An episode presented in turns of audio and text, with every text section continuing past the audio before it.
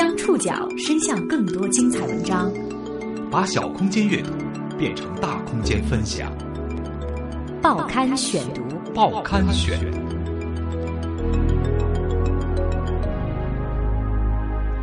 把小空间阅读变成大空间分享，欢迎各位收听今天的报刊选读，我是宋宇。今天为大家选读的文章摘自《新民周刊》，将和大家一起来关注一下韩国整形业黑洞。韩国整形业凭借强大的营销攻势，让中国爱美者趋之若鹜。数据显示，在韩国整形业接待的所有外国顾客中，中国顾客占到近七成。都是那种动刀的，双眼皮啊，鼻子垫鼻子啊，削骨的那种的。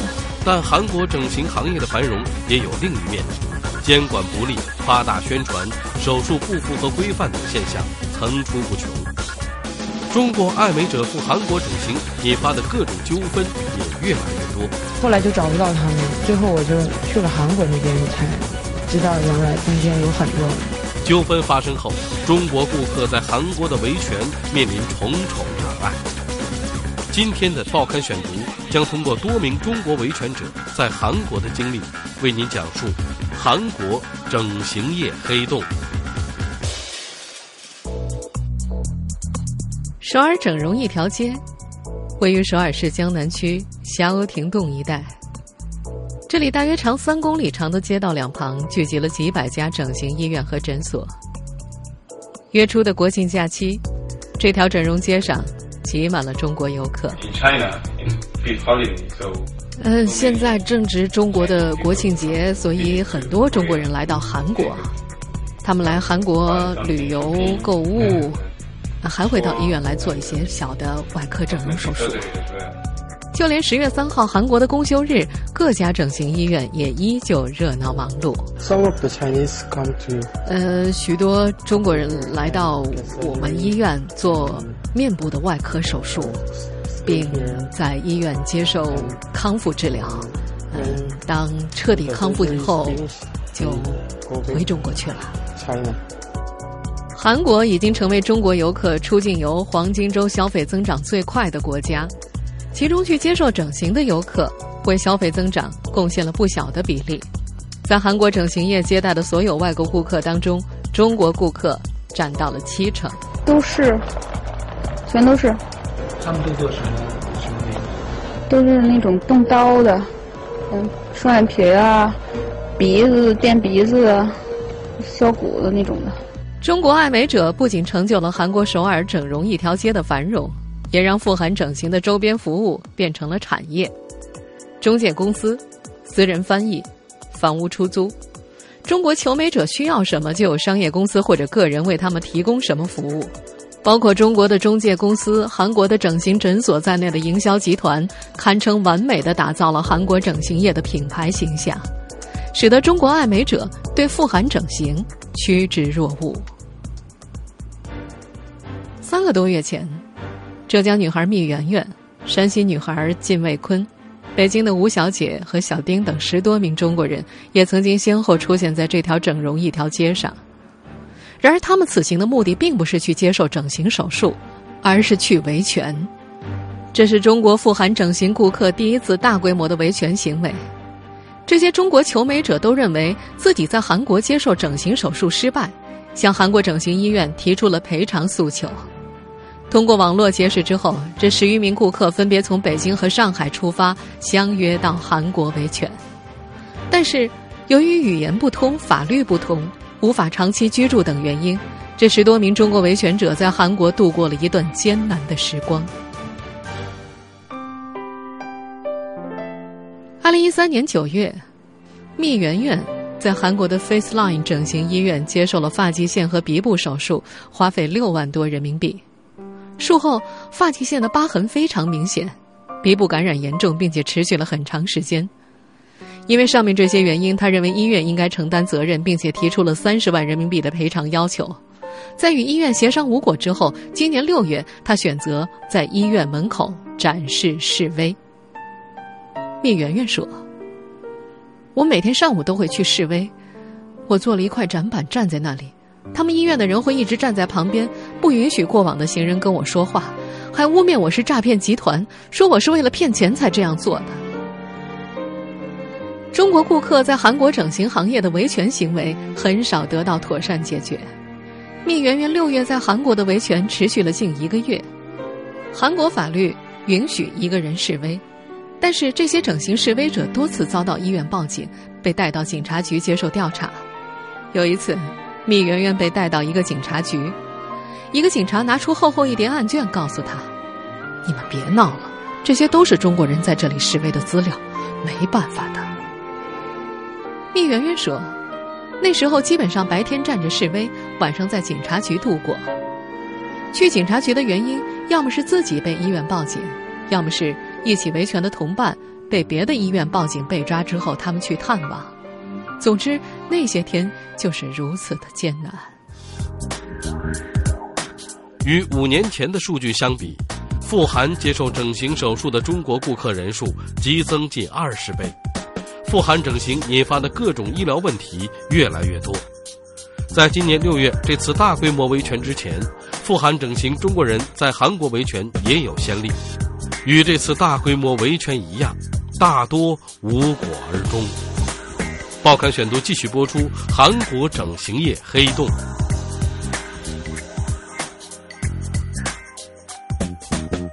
北京中日友好医院整形外科医生曾高的科室。每年国庆节之后，就会迎来就诊高峰。这些患者当中有很大一部分是趁着国庆假期复韩整形的人。他们在接受整形手术一两周之后，开始陆续出现各种问题，因此到国内医院寻求修复。作为中国整形外科最权威的专家之一，上海的李清峰教授近几年来对富含整形风险问题一直非常关注。也接待大量富含整形出问题、要求修复的患者，有时候他一个星期就要遇到六七个。在这些患者当中，一类是感染等并发症，这是由于医生无菌操作不合格和医院消毒环境等问题导致；第二类是手术效果不佳，这主要是因为语言沟通障碍、审美差异和医生的技术问题；第三类是为了尽可能多的完成商业交易。医院和医生完全忽略医疗规范，一次给求医者实施过多的手术，比如一台手术上同时给患者实施七个部位的手术。李清峰说：“所有这些问题背后啊，最重要的推手就是商业利益啊。为了达成交易，他们会夸大宣传，会推荐不必要的手术，而不是从患者的利益出发。”李清峰医生提到的一台手术实施七个部位整形的受害者。叫靳卫坤，他也是六月富含维权的爱美者之一。目前，中国富含整形一般有两个渠道：一是通过中介公司联系医院办理手续复含；另一种则是自己查询到医院的信息，直接到韩国接受整形手术。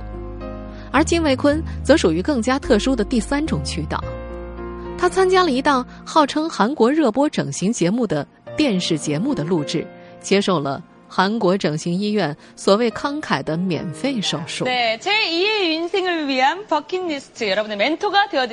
我们现在所听到的就是在不少爱美者当中风靡的韩国整容真人秀节目《许愿清单》。在这档节目当中，充斥着大量丑小鸭变天鹅的故事。很多富含整形的中国人，就是在观看了这一类节目之后，选择了韩国的整形之旅。去年年底。靳卫坤在网络上看到了一则广告，说韩国选秀电视节目《许愿清单二》将在中国招募富含整形的志愿者。靳卫坤看到广告，自然十分心动。按照广告里的说法，志愿者可以到韩国接受顶尖医生的免费治疗。广告中承诺，节目将在韩国和中国播出，并且由上海一位知名的朱姓主持人主持。当时的靳卫坤并没有怀疑这个节目的真实性，然后就彻底的就确信了这个事儿，因为我们想着大的主持人都来了。多年前，靳卫坤在国内某医院做乳房整形手术发生了医疗事故，他迫切需要一次乳房整形修复。去做手术，但是却遭遇了失败，胸部的手术特别严重的失败。哦，曾经遭遇过一次失败。当时情况挺严重的，因为这里当时有个洞，嗯，有一指深，然后一指半宽的一个洞，每天都要在里边取那些脂，就是里边的组织，特别的疼，每天特别的痛。再加上免费的诱惑，他决定报名参加。金卫坤顺利入选了节目录制，录制的地点是上海会展中心。节目现场围坐了不少韩国人，都声称是各整形医院的权威专家。如此排场，更是让金卫坤增加了对节目的信任。是的，六十比一的成功率，就是六十位求助者当中只有一位能够真正的在我们的节目当中实现心愿。今年一月十一号。金卫坤和其他几名节目中被选中的中国人，被节目的工作人员带到了首尔。原本金卫坤只打算修复乳房，但是在节目组的强烈推荐之下，他同意在乳房整形之外再接受面部整形手术。一月十七号下午两点，金卫坤被推进了 JW 整形医院的手术室，在手术台上，医生对他实施了眼鼻颧骨下颌下巴。鼻唇沟七个部位的整形手术，就是颧骨、下颌角、下巴这样截掉，然后这样截的拼起来的梯形截骨，眼睛、鼻子都做了，包括这个眉毛。国内权威整形专家李清峰非常愤怒，他们这样做原因就是怕顾客跑掉。从医疗范围上说，怎么可以七个部位同一个手术当中完成呢？正规的手术是做好一个部位。由这个部位的曲线再决定第二个手术，这么多部位同时手术，恢复的时候相互影响很大，创伤大，感染的风险也就大呀。正如李清峰所说的那样，手术才过两天，肿得面目全非的敬卫坤被要求出院，节目组把完成手术的中国人带到距离首尔两小时车程的地方住宿，等待恢复。回国之后的二月二十八号，敬卫坤发现自己鼻子是歪的。脸也是歪的，他开始与节目组交涉，可是节目组要求他参加完三月份的第二次录制之后再来解决。优雅了，欢迎！我们现在所听到的，就是敬卫坤参加那次节目录制的录音。那同样，大家也要问一下我们这边身体恢复情况怎么样？卫坤，挺好的。嗯，然后我非常感谢院长，就是解决了我以前。就是特别自卑的一点。对，院长的胸部做的非常非常的棒。可是录好节目之后，金维坤感觉整个事情越来越不对劲。没有人主动来联系他。之前节目组承诺，这档整形节目会在韩国和国内同时播出，但是在承诺的播出时间却没有看到。他辗转找到了上海那位知名的主持人，可是对方表示只负责主持，不清楚细节。靳卫坤还试图找到了他参加的节目组织方，但是多方打探之后发现，这个节目几乎就是个草台班子。节目所涉及的各个公司均说自己和医院行为没有关系。靳卫坤完全不能够接受节目制作方的态度。怎么会没关系？如果不是节目虚假宣传，如果不是他们在节目里把韩国整形吹得那么好，我会去这个医院做手术吗？最近十年来，韩国整形行业异军突起，但从整容一条街的情况看，整形诊所的行为显然没有得到有效的监管和规范。报刊选读继续播出：韩国整形业黑洞。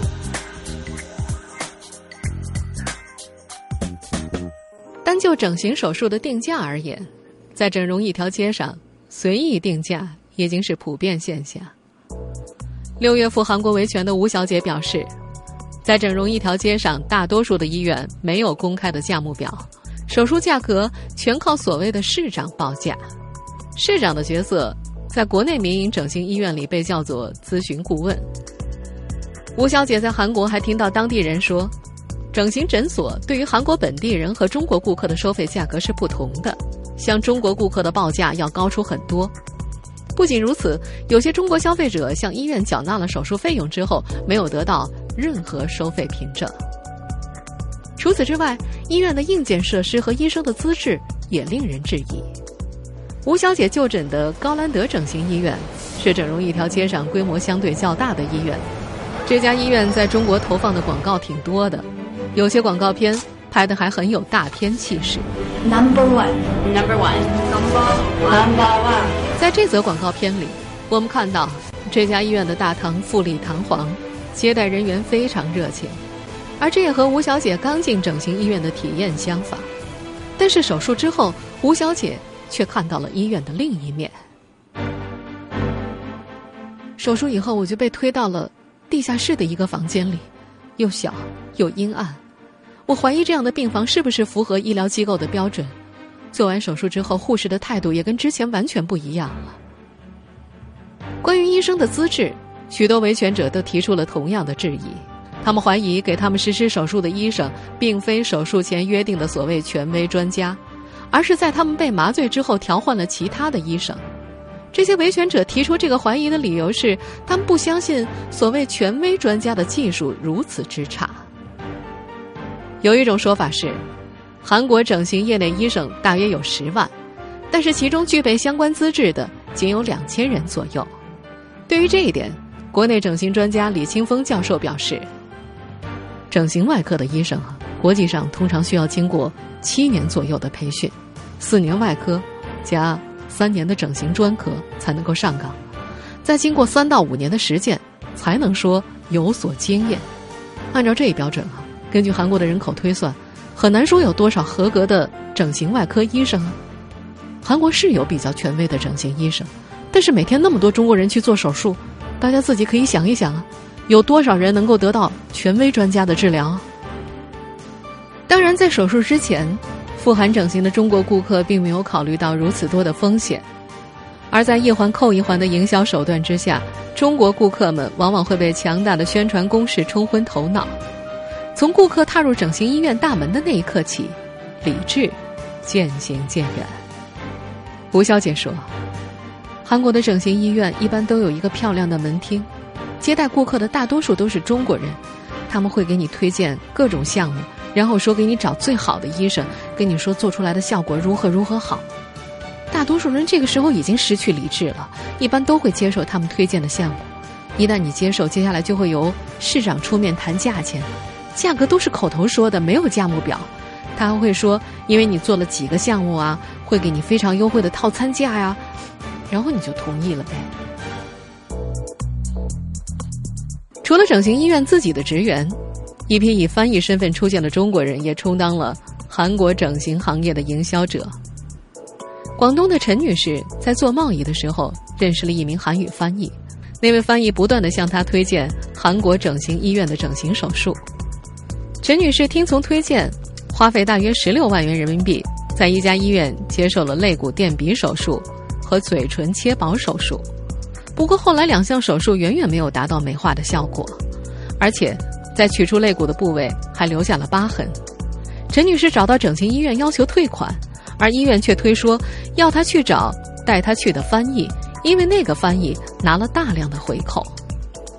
事实上，利益引发的混乱不仅仅发生在韩国，国内的中介机构也在韩国整形营业链条当中扮演着重要的角色。只要在网络上搜索“韩国整形”，就会发现各种中介网站。只要顾客咨询，在线的客服人员就会推荐整形项目，并且要顾客留下手机，以便提供更多的服务。中国整形美容协会法律事务部主任律师曹伟介绍，按照中国的相关法规，整形属于医疗行为，医疗行为是不允许中介存在的。而像敬卫坤遇到的，则是更加大手笔的营销方式。韩国整形医院与广告公司联手制作选秀节目，找到敬卫坤这样所谓的志愿者接受手术，然后用节目去吸引更多的顾客。敬卫坤说，第二次录制节目的时候，他的脸已经歪了，但是节目上化了那么浓的妆，再用发型掩饰，根本就看不出问题。观众看了肯定还是认为整形整得很成功。一位知情人士还表示。中国国内有八家大型的营销机构为韩国整形业服务，他们除了负责夸大宣传韩国整形机构，还在网络上删除中国顾客的举报帖。这些营销机构从富含整形的中国顾客身上赚取高额利润。当整形手术被看成一门生意，铤而走险者就应运而生。最近几年，不少韩国人自称是权威的整形医生，到中国内地开展整形手术。按照国内的相关规定，外国医生到中国行医必须取得相关执照，并且有行医范围和地点的严格规定。而这些打着韩国整形专家旗号的人，大多不具备资格，属于非法行医。北京一位权威的整形医生表示，曾经有韩国人在北京市的河南大厦内开设有非法整形诊所，后来诊所一夜之间关门，医生也消失了，留下了大量手术失败的患者。对于这些手术失败的中国维权者来说，他们更倾向于与韩方医院协商，而医院则更主张通过法律手段。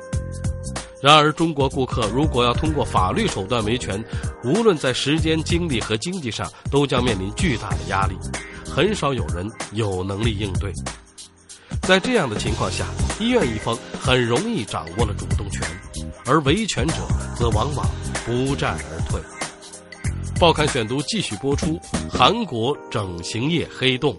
面对这样境外整形失败、维权难的局面，中国整形美容协会法律事务部主任律师曹伟也感到非常无奈。他只能够提醒准备赴韩接受整形的中国顾客，在挑选医院的时候千万要谨慎。曹律师说：“如果你要找中介啊，就要跟中介签订详细的合同，把你去哪家医院、做什么手术。”手术什么价钱都要写明，到了医院呢，要尽可能保留所有的记录，做的是什么手术，用的是什么材料，这些东西在发生纠纷的时候都是可以出示的证据啊。但是很显然，曹伟律师所提醒的这些环节，正是富含整形行业的混乱之处。六月赴韩国维权的蜜圆圆，在手术之后没有得到任何的病历资料，在维权的过程当中，通过三番五次的索要。医院才提供了部分资料，而蜜圆圆对这些资料的真实性也存疑。在管理混乱的韩国整形诊所，手术材料也存在各种风险。李清峰教授在临床上常常遇到这样的病人，他们在韩国接受整形之后发生问题，当医生问他们填充材料是什么东西的时候，患者完全说不清楚，韩方医院也拿不出相关材料证明，无法知道材料的种类。不了解患者体内材料的特性，医生便无法取出填充物，也无法对患者采取修复措施。对于这样的病人来说，整形失败不仅连修复的机会都没有，不明填充物还有可能会引发感染，带来更大的创伤。别清风提醒：对于这些韩国的不良整形诊所和中国中介机构来说，整形手术就是一门生意，它就是一个商业行为，以达成交易为目的。这是非常危险的。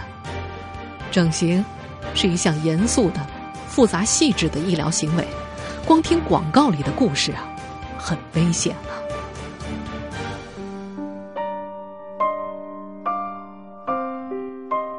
国庆假期结束之后，聂圆圆再次赴韩维权，等到的却是医院将起诉她的威胁。因为那家 FaceLine 医院认为她损害了医院的名誉，还妨碍了医院的业务。手术失败的吴小姐，还在世界各地寻求修复的办法。而参加了所谓整形选秀节目的敬卫坤，则打算坚持维权行动，但是苦于没有得到更多的援助。敬卫坤说：“许愿清单三将再次招募志愿者的消息正在网上流传。”他希望自己的遭遇能够让更多的人知道，如果类似的营销手段不受监管，还会有更多的像他一样的受害者出现。